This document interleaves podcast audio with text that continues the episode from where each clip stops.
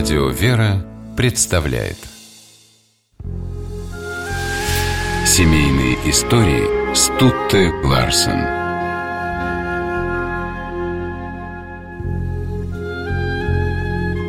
Это было в мае 1946 года. 20-летняя москвичка Галя Калашникова записывала в дневнике, как вместе со своим другом отправилась в гостиницу «Москва», где жил известный поэт Николай Асеев. Приятель Гали хотел показать ему свои стихи. От Асеева он вернулся с высоким красавцем, который представился Алексеем Фатьяновым. Через несколько минут новый знакомый поразил Галю тем, что решительно заявил ее другу «За этой девушкой не ухаживайте. Это моя девушка».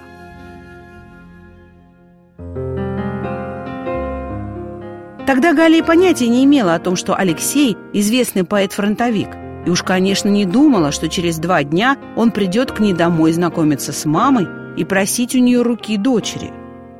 Будущая теща поинтересовалась, согласна ли Галя, на что Алексей ответил, а я и не спрашивал.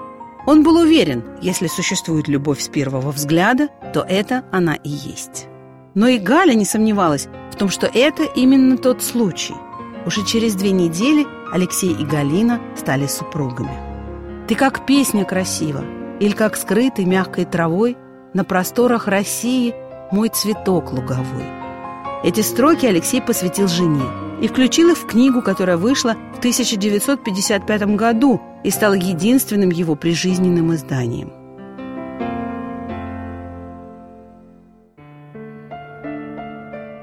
Песни на стихи Фатьянова тогда пела вся страна. Они звучали в одних из лучших фильмов той поры – весна на Заречной улице, дом, в котором я живу. Ни один концерт не обходился без фатьяновских «Где же вы теперь, друзья однополчане?» и «Соловьи, соловьи, не тревожьте солдат».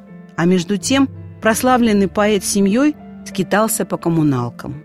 Своя квартира появилась далеко не сразу, но как только это случилось, Галина превратила ее в самое гостеприимное место, куда стремилась вся писательская Москва – из-за туберкулеза врачи запретили Галине становиться мамой. Но молодая женщина не думала о предостережениях. Она любила и была счастлива, как ребенок. И как ребенок ничего не боялась. В 1948 году у супругов родилась девочка, которую назвали Аленой.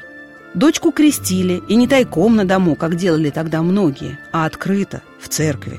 Храм Воскресения Славущего был полон известными поэтами и музыкантами, которые пели вместе с церковным хором. А спустя еще два года Алексей Иванович снова отвез жену в роддом. Передал ей письмо. «Умоляю, роди сына, назови Никитой». Желание мужа Галина исполнила. На свет появился Никита. Когда Фатьяновы только поженились, Алексей шутил, что ему не нужна ученая жена.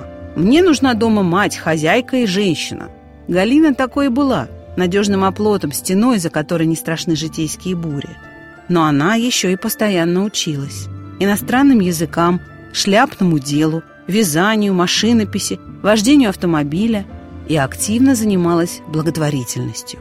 Ездила в детские дома, привозила туда книги, продукты, устраивала концерты.